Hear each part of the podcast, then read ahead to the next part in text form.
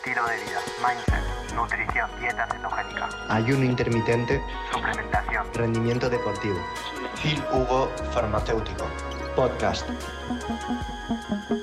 Cuando alguien que no tiene ni idea de lo que está contando dice déficit calórico, ni siquiera va a saber que todas las fuentes de proteínas no tienen 4 kilocalorías, no va a saber que dentro de las grasas hay grasas que tienen 9,3 kilocalorías, como por ejemplo es el EPA, un tipo de omega 3, y otro tipo de grasa, como por ejemplo puede ser el láurico, que es un ácido graso que encontramos en el aceite de coco, pues va a tener 6 kilocalorías. Esto por una parte no lo saben. Es decir, que pensar que una grasa, un gramo de grasa son 9, que un gramo de proteína son 4, un gramo de carbohidratos son 4, esto es un error porque no todos los gramos de carbohidratos, proteína y grasa, entonces dan exactamente esto. ¿Y por qué? Pues es muy sencillo de entender, porque partiendo de la base que no todas las proteínas tienen la misma composición en aminoácido, partiendo de la base que todas las grasas no tienen la misma composición molecular, grasas de cadena larga, grasas de cadena corta. Por otra parte, partiendo de la base que no todos los carbohidratos tienen la misma molécula, pues obviamente no todo va a tener 4 kilocalorías o 9 o 4. Nuestro cuerpo no es un sistema adiabático, es decir, un sistema, un calorímetro, donde nosotros podemos estar controlando exactamente todas las cantidades de calorías gastadas.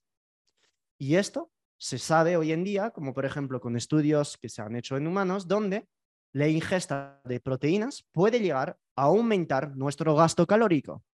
Es decir, si yo aumento la ingesta de proteínas, estoy aumentando mi gasto calórico, a pesar, a pesar de estar comparándome con una dieta que tiene la misma cantidad de calorías, pero con menos proteínas. Y es entonces una razón por la cual lo de psico pierde todo el sentido. Uno, porque yo hago error a la hora de medir las calorías que ingiero, porque no todas las proteínas aportan 4, no todas las grasas aportan 9, no todos los carbos aportan 4, y además hago un error a la hora de estimar el gasto, porque si como más proteínas, el gasto aumenta. O incluso hay estudios donde, que demuestran que dietas cetogénicas también aumentan el gasto. Entonces, pensar que hay que contar kilocalorías y que todo lo que vas a ingerir es lo que se va a gastar es falso. Esto es falso. El hecho por el cual nosotros estemos haciendo un error a la hora de estimar, el hecho por el cual nosotros cuando ingerimos proteínas el gasto aumenta, esto no incierre que la causalidad de la pérdida de grasa no sea el déficit calórico. ¿Qué quiero decir con todo esto? Quiero decir para que al final de las cuentas, para que el cuerpo llegue a perder grasa, por un mecanismo u otro, es porque lo que ha empezado la pérdida de grasa es el déficit. Las personas confunden dos cosas, contar calorías y las calorías cuentan. Contar es yo coger el móvil, contar calorías con cojo mi iPhone y yo apunto los gramos de carne que como, las grasas, y las calorías cuentan. Lo que estoy explicando ahora es las calorías cuentan. No estoy diciendo de que hay que contar calorías para perder grasa. Esto es un método, es una herramienta. Lo de las calorías cuentan no es una herramienta, es un concepto fisiológico. ¿Qué quiero decir con todo esto? Que puedes perder grasa sin contar, puedes perder grasa sin contar. Y no es porque tú has perdido grasa sin contar que el déficit no existe o que sea una aberración fisiológica. Porque aunque las proteínas aumenten el gasto energético, esto no infiere que el déficit no exista. O si hay dietas altas en proteínas o cetogénicas que aumentan el gasto y que entonces inducen a error el hecho por el cual comamos una cantidad limitada de calorías y que aumente el gasto en ciertos tipos de dieta, que el déficit no sea la causa de la pérdida de grasa. ¿Se entiende esto? Es decir, la pregunta es, ¿cuál es la causa de la pérdida de grasa? Que tenga insulina baja, que mi microbiota se equilibre o dentro de esta ecuación puede, puede entrar el déficit calórico junto a la mejora de la microbiota, junto a la disminución de la insulina. Es decir, aunque el cuerpo humano sea un sistema abierto y aunque en el cuerpo humano la primera ley de la termodinámica, que es una ley que explica la conservación de la materia, aunque el cuerpo humano no sea un calorímetro, en la ecuación de la pérdida de grasa tiene que haber un déficit para generar qué? Cambios hormonales. No son los cambios hormonales que generan la pérdida de materia grasa. Es porque yo creo un déficit, tanto porque como más proteínas, tanto porque me muevo más, tanto porque aumento mis cantidades de T3 porque me estoy nutriendo más, que entonces pierdo grasa. ¿Y por qué pierdo grasa? Porque empiezo a oxidar más grasa y sintetizar menos. ¿Y por qué empiezo a sintetizar menos grasa y oxidar más? Porque dentro de mi organismo estamos creando un déficit o porque he aumentando la cantidad de proteínas en mi alimentación, por eso soy pesado en todo el mundo a decir meter más proteínas en la alimentación, porque estoy aumentando el gasto energético. Pero si estoy aumentando el gasto, estoy generando un déficit, porque yo no estoy quitando cantidad de calorías de aquí, pero si aumento mi gasto, porque yo estoy durmiendo mejor, exponiéndome al sol, porque he comido más proteínas, sigue estando el déficit. Sigue estando aunque mi cuerpo no sea un calorímetro. Pero esto en el sector Biter, ni nadie, ni nadie los lo va a decir, porque venden la dieta ceto. Y cuando uno vende y aboga solo por dieta ceto, persuadiendo a la gente de que solo puedes perder grasa con insulina baja, obviamente nunca vas a decir lo que te estoy diciendo. Porque si entiendes lo que te estoy diciendo, que no es complicado de entender, Puedes perder grasa con cualquier tipo de dietas, con vegana, con low carb, con paleo y no obligatoriamente hacer ceto. Porque si yo tengo la insulina alta y puedo perder grasa, esto infiere que no solo las hormonas cuentan, sino que una de las razones por las cuales pierdo grasa es por el déficit. Porque ¿cómo podría haber estudios hoy en día de dietas veganas donde se comparan con dieta ceto y los de la dieta vegana pierden más grasa. Porque los de las dietas veganas acaban comiendo menos calorías y pierden más grasa, a pesar de tener la insulina más alta. ¿Cómo puede haber estudios de resultados de toma del semaglutide, que es el nuevo péptido que ha salido hace dos años al mercado de pérdida de grasa? Es un péptido que se usa para hacer perder grasa a obesos a pesar de elevar la insulina. ¿Cómo podría haber metaanálisis ya de pacientes que pierden toneladas de kilo tomando este medicamento que eleva la insulina si el déficit calórico no existiera? Porque el semaglutide es un supresor del apetito y como es un supresor del apetito, las personas comen menos y como comen menos, se genera este déficit y entonces pierden grasa. ¿Estoy diciendo que hay que tomar semaglutide para perder grasa? Obviamente no, no estoy diciendo esto.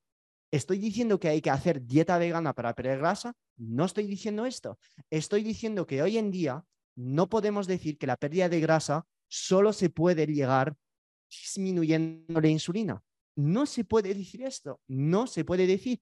Y esto infiere que las calorías siguen contando y que entonces el déficit calórico sigue siendo parte de la ecuación. Gente anticalóricos, entre comillas, abogan por el hecho por el cual la pérdida de grasa no son calorías, que las calorías es una invención del ser humano. Bien, yo cuando pregunto a las personas por qué pierden grasa, estas mismas me, me responden, perdón, porque bajas la insulina y porque mejoras el terreno intestinal. Vale, perfecto.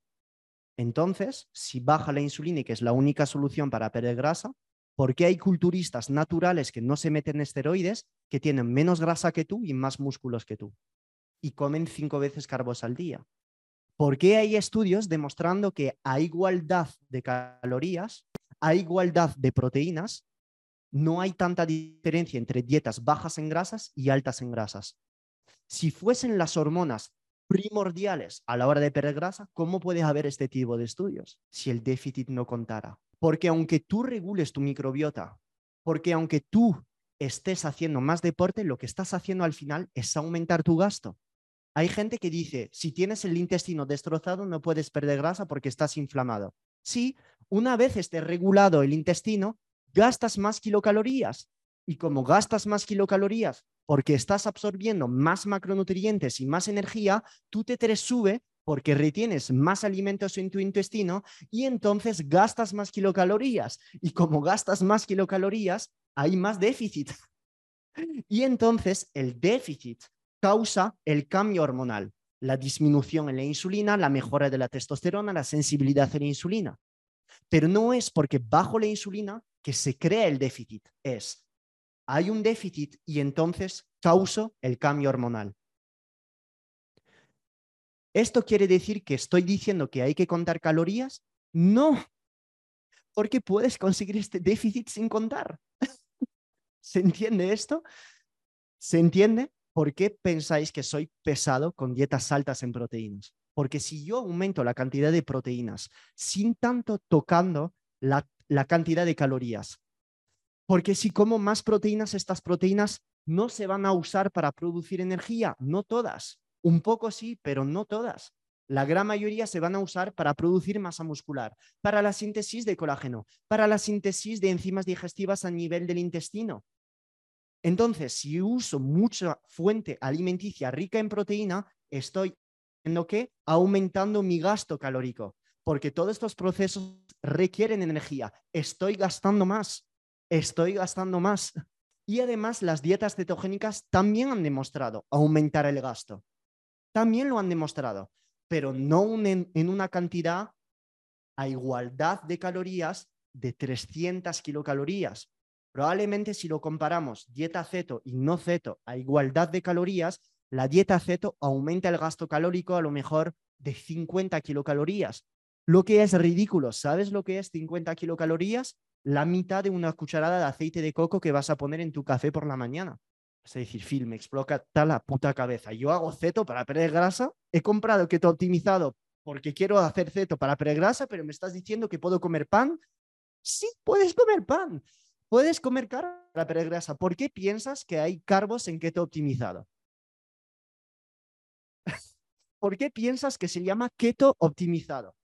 Porque los carbos no son los responsables de la ganancia de grasa, sino que tanto para la ganancia que para la pérdida, las calorías siguen contando. Hay gurús del déficit que ni siquiera se han preguntado una sola vez en su, en su vida cuál es el impacto del aumento de la proteína en la alimentación sobre el gasto energético. Ni siquiera se lo han planteado, ni siquiera saben la diferencia en aportes calóricos de las distintas grasas. Estos sí que son bullshit guy marketers que no entienden absolutamente nada. Pero por otra parte, hay también gurús anticalóricos, los que las calorías no cuentan, el déficit no sirve y contar kilocalorías no sirve. Efectivamente, dentro de estas tres cosas, contar kilocalorías no sirve. Pero a una persona que no tiene ni puta idea de nutrición, acaba de empezar dieta cetogénica y a cabo de tres meses no pierde grasa con ceto, yo le voy a decir, vamos a contar calorías tres días. La persona me viene, estaba comiendo 5.000 kilocalorías, no estaba perdiendo grasa. Mantequilla en el café, bacon, almendras, nueces, 5.000. Y anda 3.000 pasos. Cuenta kilocalorías, quitamos todas las grasas, subimos proteínas, boom, reversión de la pérdida de grasa. Entonces, es importante conta contar kilocalorías. Probablemente un principiante en nutrición pueda beneficiarse de ello. para tener una idea de las porciones y de los aportes calóricos. Y luego se olvida, ya no lo tiene que hacer, pero por lo menos una vez en su día, en su vida, perdón, tiene, lo tiene en cuenta. ¿Cuántas personas, cuántas personas en mi academia, que somos más de 2.500, me han llegado, han hecho que te optimizado, antes hacían dieta ceto porque venían de otros profesionales, que no voy a citar nombres, sale de mi boca por mi mirada, ya sabéis de quién estoy hablando, y que me dicen, es que me estaba pasando con las grasas, me estaba pasando. Pero claro, pensaba que solo contaba la insulina. ¿Cuántas personas? ¿Cuántas? ¿Cuántas? ¿Cuántas? ¿Cuántas? No os podéis imaginar, todos los días. Es alucinante, alucinante. ¿Y por qué seguiría haciendo lo que estoy haciendo todos los días? Pues porque creo en la dieta ceto. Creo en la dieta ceto porque me parece una herramienta para perder grasa fabulosa, porque aporta muchos beneficios a nivel intestinal, antioxidante antiinflamatorio, pero quiero que la gente la haga bien y quiero que la gente entienda por qué pierden grasa. No por arte de magia de las cetonas, no por arte de magia que bajas la insulina, sino entender el por qué pierden grasa realmente. Ser honesto con las personas, ser honesto con las personas. Y esto lo digo delante de todo el mundo. Si en la conferencia en YouTube lo he dicho, puedes perder grasa con dieta vegana. Está en mi YouTube, sí está ahí. Está ahí. Pero ¿por qué yo defiendo la dieta ceto? No defiendo la dieta ceto por algo mágico. Sí, por sus beneficios neurológicos, intestinales, antioxidantes, pero porque para mí, junto al ayuno intermitente, son herramientas muy saciantes, muy saciantes. Si yo llego a saciarme haciendo una dieta cetogénica correctamente, con un ayuno, son dos herramientas muy potentes para mantener mi glucosa quieta, mi saciedad quieta, mi, perdón, mi apetito quieto, y entonces puedo generar un aumento del gasto energético y entonces estar ingiriendo menos energía al final del día. ¿Estoy diciendo que hay que comer menos? No, porque en dieta ceto no es que comas menos. Si comes hígado, comes verduras, comes foie gras, comes ternera, comes pescado, ¿qué es comer menos? No es comer menos, pero al final, sin darte cuenta, generas un déficit porque te sacias y como te sacias por la capacidad que tienen las cetonas de disminuir la grelina, regular tu, tu glucosa, todo esto genera un déficit. Todo esto genera un déficit. Todo esto lo genera. Y este déficit es el que va a causar la diferencia a nivel hormonal. No la inversa. No la inversa. Entonces, cuando me dicen las calorías no existen, no, es falso.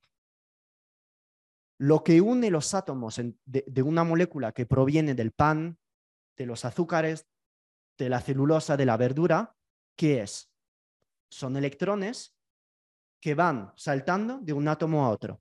Cuando yo digiero esta molécula, cuando yo la digiero, pasa a mi célula, ¿qué es lo que produzco? Produzco ATP. Bien, esta molécula de glucosa, estas moléculas de ácidos grasos, estos aminoácidos contienen estos electrones entre los carbonos. Esto son calorías. Estos son calorías.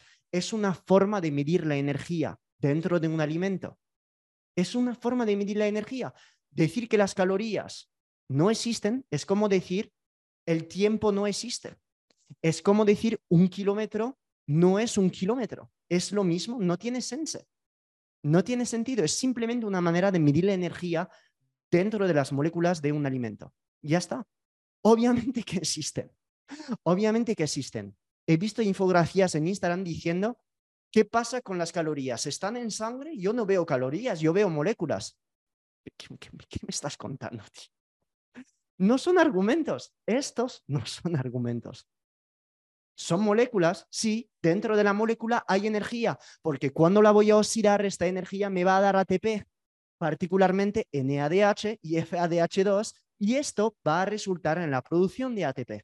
¿Qué tengo que hacer entonces? Seguir lo que digo todos los días, comer tus verduras, la sal, el magnesio, aumentar la cantidad de proteínas estar al sol, dormir bien, irte a la sauna, entrenar para retener masa muscular y todo esto va a generar un mejor control del apetito. Mejor control del apetito, puedo estar entonces generando este déficit.